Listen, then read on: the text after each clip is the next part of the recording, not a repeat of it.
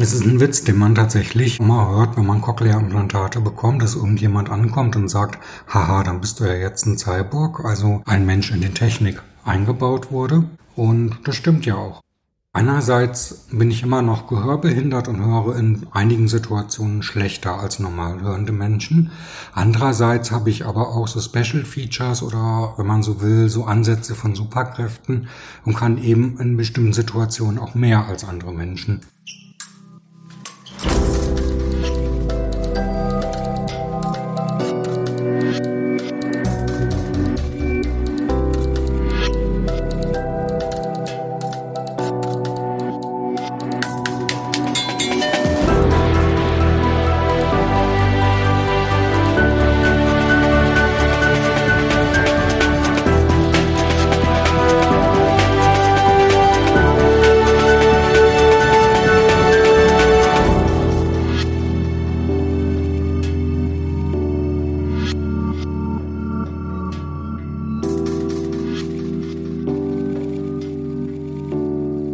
herzlich willkommen zur 17. Durchfechter-Episode. Diesmal hören wir Enno Park, ein Publizist, Mediengestalter für Wirtschaftsinformatik und wie er selbst sagt, ein Cyborg. Als Kind verlor er über Jahre hinweg fast vollständig sein Gehör. 20 Jahre später ließ sich Enno Park zwei Cochlea-Implantate einpflanzen, mit denen er exzellent hört und in manchen Situationen sogar besser als seine Mitmenschen. Macht das Lust auf noch mehr Technik im Körper? Was denkt ein Cyborg über körperliches Tuning nur so aus Spaß? Und wie ist es, wenn man nach der OP aufwacht und die Welt zunächst ganz anders klingt als gewohnt? Das habe ich ihn in seiner Wohnung in Berlin gefragt. Mein Name ist Corinna Niebuhr und ich wünsche euch nun viel Spaß mit Enno Park.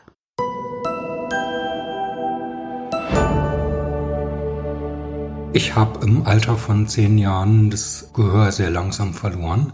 In einem Prozess, der sich äh, hinstreckte, bis ich etwa 16 Jahre alt war. Danach haben wir nach dem Ausschlussprinzip sehr lange rumgesucht, was denn sein könnte. Und übrig geblieben ist eigentlich nur, dass es eine Spätfolge der Masern war, die ich ein Jahr zuvor hatte. Und mit 16 ungefähr hatte ich dann nur noch wenige Prozent Restgehör, sehr starke Hörgeräte, galt als gehörlos. Und ja, mit dieser Behinderung habe ich dann ungefähr 20 Jahre lang gelebt. Das ist einfach so und man legt sich so seine Strategien zurecht. Sehr viel hängt damit so Sachen wie Berufswahl und so weiter zusammen. Ich habe also erst einmal Mediengestalter gelernt und wollte dann erstmal nicht studieren und bin später in die IT gegangen, weil Programmieren auch ein Beruf ist, den man relativ gut ohne Gehör erledigen kann. War schon in Mailbox-Netzen, dem Fidonet. Es waren so graswurzelartig organisierte Kommunikationsnetze.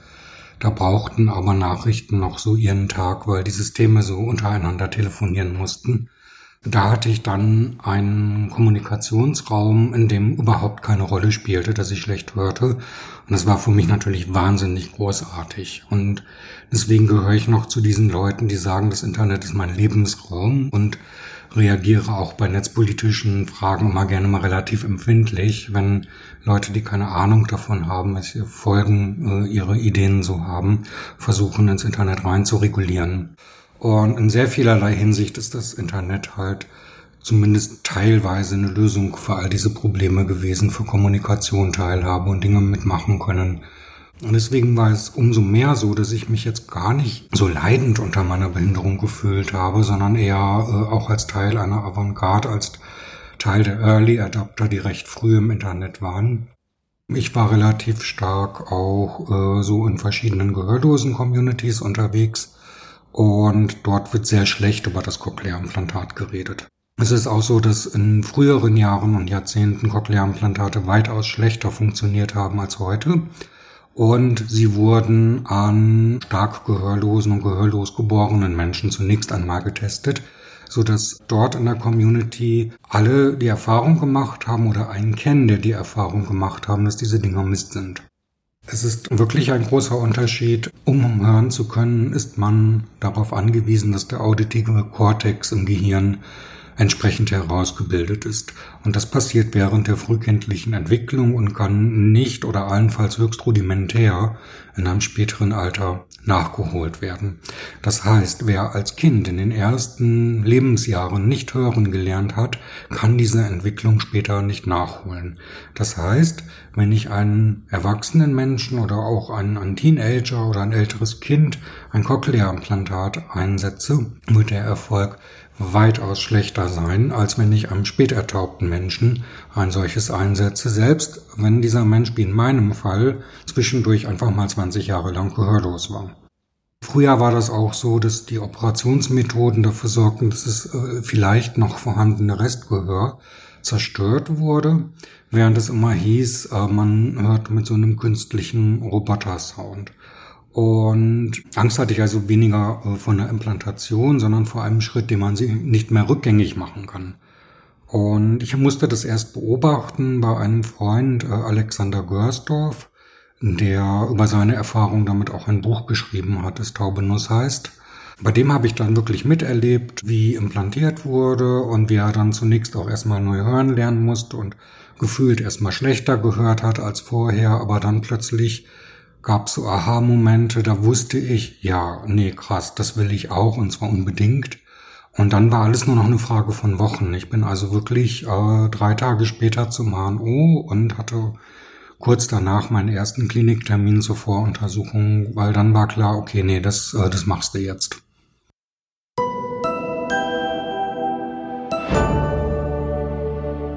Für mich klingt die Welt völlig normal. Deine Stimme klingt ganz organisch wie deine Stimme und eine Geige klingt wie eine Geige zu klingen hat. Und ich habe den Vergleich, ich weiß, wie es in der Kindheit geklungen hat, ich weiß auch, wie es mit Hörgeräten geklungen hat.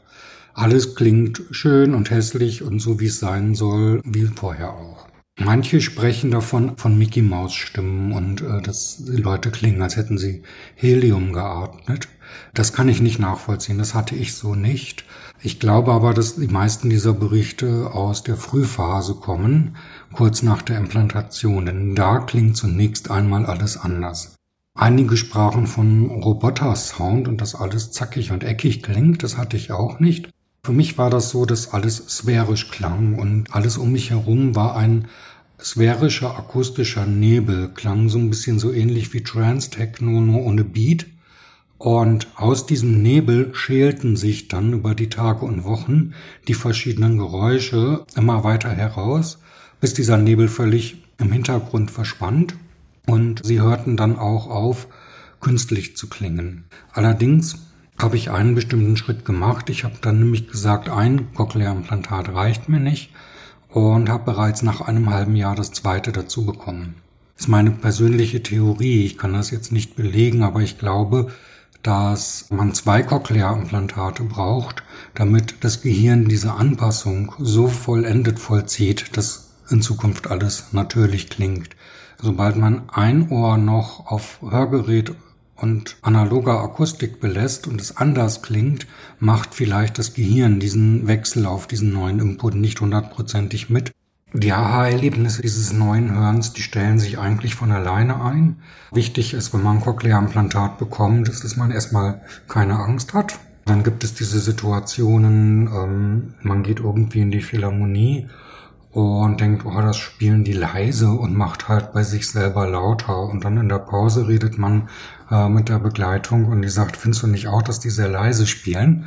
Und ich dann eben merke, ach, das war jetzt nicht nur mein Eindruck, sondern die waren wirklich leise, aber ich konnte lauter machen im Gegensatz zu allen anderen. Und wenn ich in ein Restaurant gehe mit, mit lautem Umgebungsgeräusch und mich dort zwischen dem ganzen Tellergeklapper unterhalten will, dann passiert mir das öfter noch, dass ich tatsächlich kaum verstehe, was man mir erzählen will, weil einfach kein Programm des Cochlea-Implantates so richtig passt.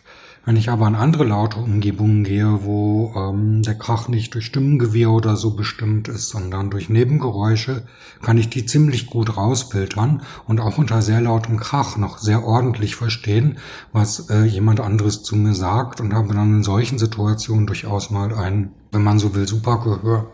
Beziehungsweise ähm, ich habe vier verschiedene Programme, zwischen denen ich umschalten kann ich kann, anders gesagt, die Welt klingen lassen, wie ich das gerade so für mich brauche.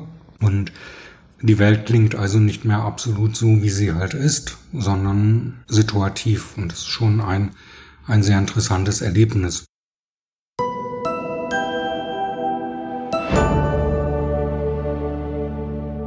Beim Cochlea-Implantat es ja viel krasser aussieht als ein Hörgerät durch die Spule, die am Hinterkopf sichtbar ist, wirkt das Ganze aber nicht so sehr wie ein Teil für alte Menschen, sondern wie so eine Art trendy, stylisches, vielleicht auch sogar ein bisschen böses äh, Cyborg-Device. Und die Leute reagieren also längst nicht so negativ darauf, sondern mit sehr viel mehr Neugierde und sagen viel eher, boah, das ist ja cool oder was nicht alles geht. Bis hin zu so ein paar Nerds, die mir also wirklich schon gesagt haben, als sie irgendwie zu viel Science Fiction gelesen haben, dass sie so ein ganz bisschen neidisch eigentlich sind auf meine Cochlea-Implantate, weil die auch gerne irgendwie so Technik im Körper hätten. Also, das scheint ein Ding zu sein. Die Technik geht in den Körper, das tut sie eigentlich aus medizinischen Gründen schon lange. Die Frage ist, wird sie es aus nichtmedizinischen Gründen tun? Es gibt eine Szene von Hackern, die versuchen, so äh, Cyberpunk-Fantasien der 80er Jahre Realität werden zu lassen, dass man sich also körperliche Enhancements baut und in den Körper implantiert, die keinerlei medizinischen Grund haben, die ich jetzt nicht einsetze, weil ich schwerhörig bin oder farbenblind oder so etwas. Im Moment ist das, was diese Szene produziert, außerordentlich primitiv. Also es bleibt eigentlich bei übergroßen Geräten, die man eigentlich nicht implantieren will, weil sie viel zu groß sind und dann fast nichts können, außer vielleicht so ein paar Körperwerte wie die Temperatur auslesen oder aber Geräte, die unter der Haut blinken. Ich habe zum Beispiel in meiner linken Hand einen kleinen RFID-Chip, auf der ist eine ID gespeichert, mit dem könnte ich zum Beispiel Schließanlagen, also Türen öffnen, wo man sonst so eine Keycard für benötigt. Äh, rein theoretisch, wenn die Infrastruktur da wäre, könnte ich damit auch bezahlen. Oder eine Zeit lang habe ich äh, damit mein äh, Telefon entsperrt, ich habe aber dann gemerkt, dass im Alltag es dann doch erstaunlich wenig Einsatzzwecke es dafür gab. Ich habe Zweifel im Moment daran, dass es zu einer kommerziellen Cyborgisierung des Menschen auf dieser Ebene kommt, dass äh, wir uns Dinge in den Körper implantieren aus anderen als medizinischen Gründen. Ganz einfach auch deswegen, weil Implantation aufwendig ist, sie ist mit Infektionsrisiken verbunden Sicherlich ist die Hemmschwelle niedrig, sich ein Piercing machen zu lassen, aber fast alles kann man anders einfacher regeln, wenn man nicht aus irgendwelchen Gründen wirklich in den Körper rein muss und diese Gründe sind fast immer medizinischer Natur.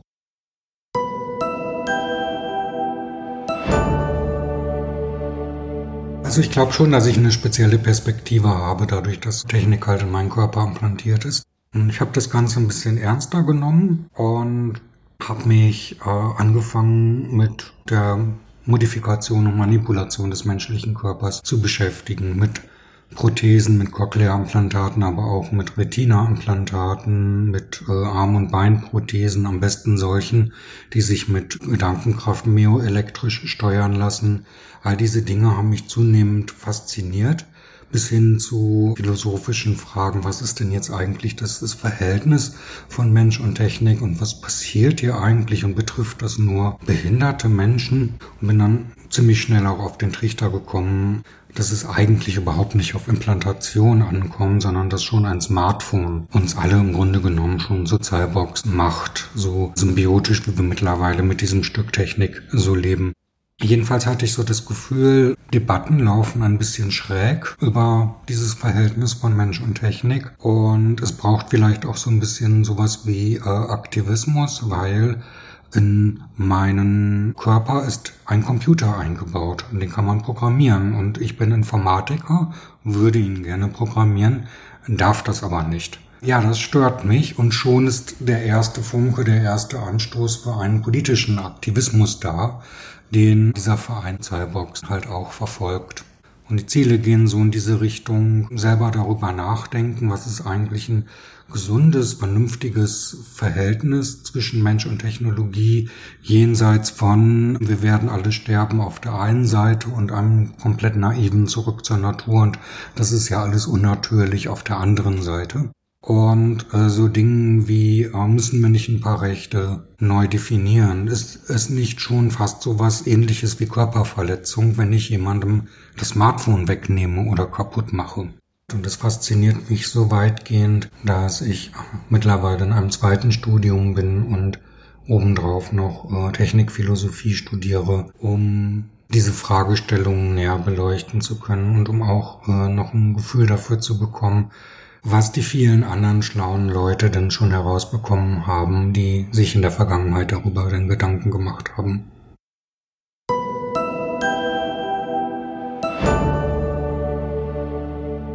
Es gibt zum Beispiel so Lastenroboter, vierbeinige Roboter, die testweise gerade benutzt werden im militärischen Bereich, um Lasten zu tragen, damit die Soldaten das nicht selber tun müssen.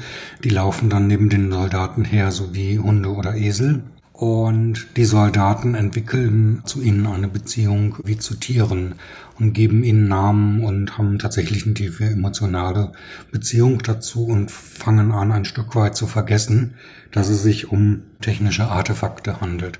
Das ist eine sehr, sehr spannende Sache, weil ja die Grenze zwischen dem, was ist eigentlich jetzt etwas Natürliches und was ist ein technisches Artefakt äh, sowieso schwimmend ist, spätestens in dem Moment, wo wir zum Beispiel per Gentechnologie anfangen, in natürliche Prozesse einzugreifen und auf dieser Ebene künstliche Lebensformen zu entwickeln, oder weil wir uns auch fragen müssen, kann man eigentlich Natur und Kultur in so einen starken Gegensatz setzen oder Natur und Technik?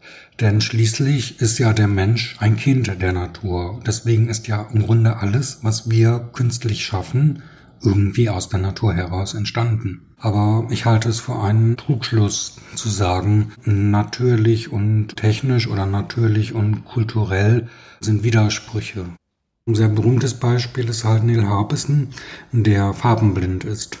Und er trägt so eine Art Antenne, also es ist eigentlich keine Antenne, das ist nur ein, ein Stab, an dessen Ende eine Kamera sitzt, die Farben aufzeichnet, die in seinem Blickfeld landen. Und diese Farben werden eins zu eins in Töne verwandelt. Neil Harbison sagt etwas ganz, ganz bemerkenswertes, was ich auch sehr klug finde und auch meiner Erfahrung entspricht. Er sagt, die Sinnesveränderung und die Sinneserweiterung, die er sich gebaut hat, hat ihn der Natur näher gebracht.